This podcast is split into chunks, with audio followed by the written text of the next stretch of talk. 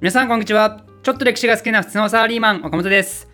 皆様ご無沙汰しております。あの、おかれきレイディオの方でお伝えしていました通り、約1ヶ月間諸事情で更新を諦めていましたが、ついに一山超えた感があるんで、いよいよざっくりロシア史再開したいと思います。ということで、早速ですが、前回は主にアレクサンドル2世の時代のロシアについての話でしたね。アレクサンドル2世はクリミア戦争の敗北からロシアの立て直しを図るために濃度解放令とかいろいろやってそして南下政策を再び再開した人物でしたねでも結局バルカン半島側の南下政策は全然うまいこといかずそうこうしてるうちに彼は反体制派によって暗殺されてしまったってことでした。ということで今回はその続きからってことになりますがざっくりロシア史第12回張り切っていきましょう。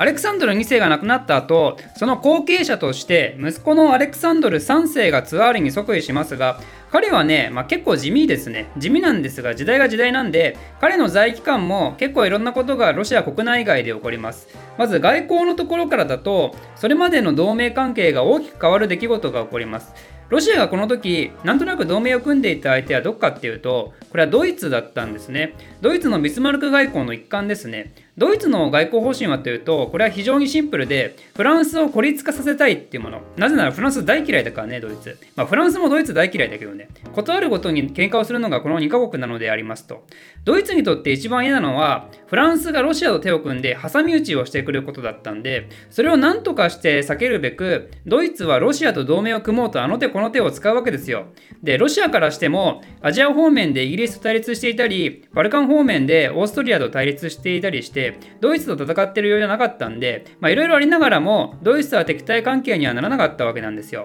それが大きく変わったのがドイツ皇帝がヴィルヘルム2世に代替わりしてビスマルクが消えた後ビルヘルム2世は何と言っても即位時は29歳ととても若い皇帝でその年齢にふさわしく無鉄砲な男だったんですよ。例えば他国との同盟関係で自分の国の安全を守るといったビスマルク外交っていうのはジジイが考えたかっこ悪い作戦としか考えてなくてドイツはロシアと同盟関係を断ち切ります。それでだんだんとドイツが世界のいろいろな場所で暴走を始めてしまったんでこれはちょっとやばいねってことでロシアは逆にフランスに急接近することになるんですよね。そんでその結果結ばれたのがロフツ同盟1894年に結ばれることになります。このドイツの暴走はロシアとフランスの関係だけに影響したわけではなくて他のさまざまな国がまたそれに突き動される感じで欧州諸国の相関図が変わっていくんですけどこれらヨーロッパ各国の外交関係の大転換は後の第一次世界大戦を生み出すことになるわけなんですが、まあ、今回は第一次大戦がメインテーマではないんで、そこら辺の話ははしょります。気になる方は第一次大戦シリーズをご覧ください。で、ロシアの話に戻すと、この露出同盟が与えた影響っていうのは結構でかくて、何がロシアにとって良かったかっていうと、この同盟をきっかけにですね、フランスがバンバンロシア産業のためにお金を投資してくれるようになったんですね。ロシアってのは近代化が遅れていたこともあって基本的にお金がなくてだけど近代化は今すぐにでも行わないといけないってことででそれを支援してくれたのがフランスであったわけですよロシアがそのお金を使って行った事業として特に有名なものとしてはシベリア鉄道の建設がありますね。シベリア鉄道。ウラジオストックからモスクワまでつなぐ世界最長の鉄道です。これは今でも実際に使用されてるんですがなんとその全長 9297km 長くてしんどいで有名なあの東京博多間の新幹線で約1200キロですからね、まあ、それを3往復するぐらいの長さであるわけですよ。でも移動にかかる時間はというとこれはそんな望みみたいに早く行けるもんでもなくてなんとモスクワに着くのに大体7日ぐらいかかるとかなんとか。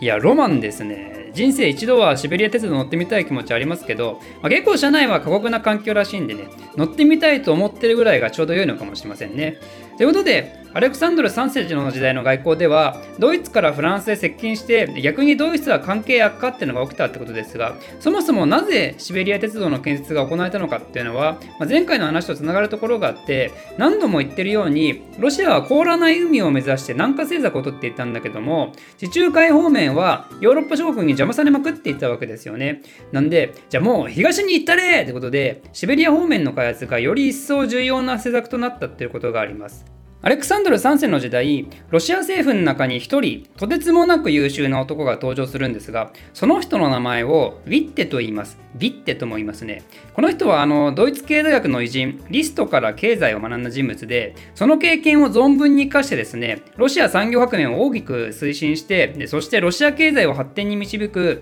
帝政ロシア末期の重要人物です。まあ、この人が本格的に活躍するのは次のニコライ2世の時代ではあるんですが、その時は首相として経済だけでなく内政と外交とあらゆるところで光るものがあって、まあ、なんで非常に優秀な人物であったのは間違いないと。まあ、そこら辺の話はまた次回にするとして、とりあえずそんなウィッテが最初どういう仕事をしたのかっていうのは、なんとまさに鉄道関係。ウィッテって実はもともと鉄道会社に勤務していた人物でである時アレクサンドル3世と会って気に入られてで政界に転身してそしてロシア帝国の運輸局的なところのお偉さんになってそんでアレクサンドル3世の指示のもとシベリア鉄道建設にも大きく寄与したってことなんですね。これによってロシアの農作物の輸出も促進されることになって、まあ、そういうのがロシア経済の活性化にもつながっていくわけなんですがただ、まあ、経済のためと言いながらもやっぱり極東にロシアが進出してくるのってね別に全ての国から歓迎される話でもないですからね。経済力と軍事力は紙一重みたいなもんですからだからロシアがどうもきな臭い動きをしているって話はたちまち日本にも伝わって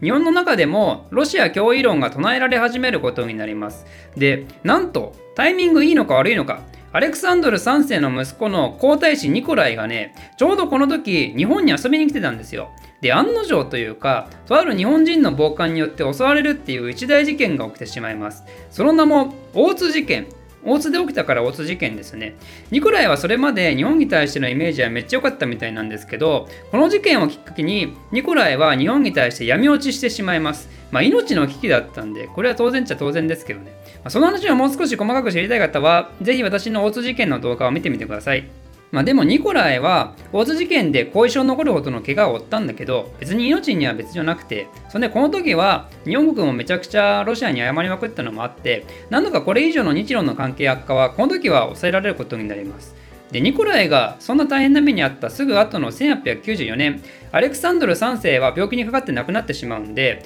大津事件の後遺症に悩むニコライ皇太子がニコライ2世としてツアーリに即位することになります。ついに来ましたね。ロシア帝国最後のツアーリニコライ2世。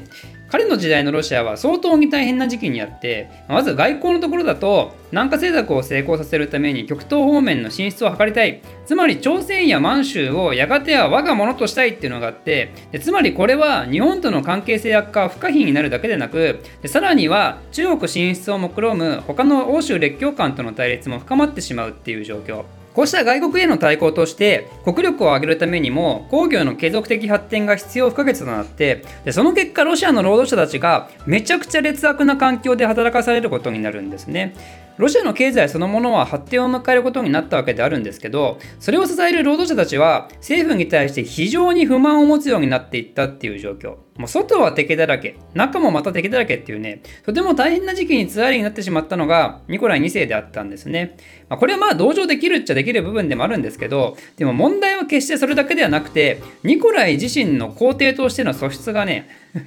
ちょっと、あの、ニコライ2世ってね、彼は先制政治大好きマンだったんで、しかも上からの近代化を目指す啓蒙先制君主っていうよりかは、絶対要請寄りのね、もう陳は国家なり的先制君主を目指していたんで、おじいちゃんのアレクサンドル2世のようなね、解明的な人物では全然なくて、だから民衆のことなんか全く興味ないんですよ。それでもまだ個人としてとても有能でで、戦争でも経済でも課題解決能力とか高ければいいんだけど、そういうのもないんですよ。大事なのは自分の家族の幸せな暮らしである。農民のことなど知らん。ただツアーリとしてのプライドはある。だから俺のやり方に変な口出しするな。みたいなね、まあ、普通の会社員ならね仕事よりも家族が大事ですっていうのは別に全然ありなんだけど。もうその心はむしろ大事だよね。なんてもう現代では称賛されることすらもある価値観ではありますが。でもねやっぱ一国家君主がそれをやっちゃダメなんじゃない？もうちょっとさ大きな船の船長である自覚が持つべきなんじゃないっていうようなことを、まあ、大いに思わせてしまう男がニコライ2世だったんで、まあ、彼の時代のロシアっていうのはこれででもかというほど荒れまくってしまうわけなんですがその話はまた次回。お楽しみに。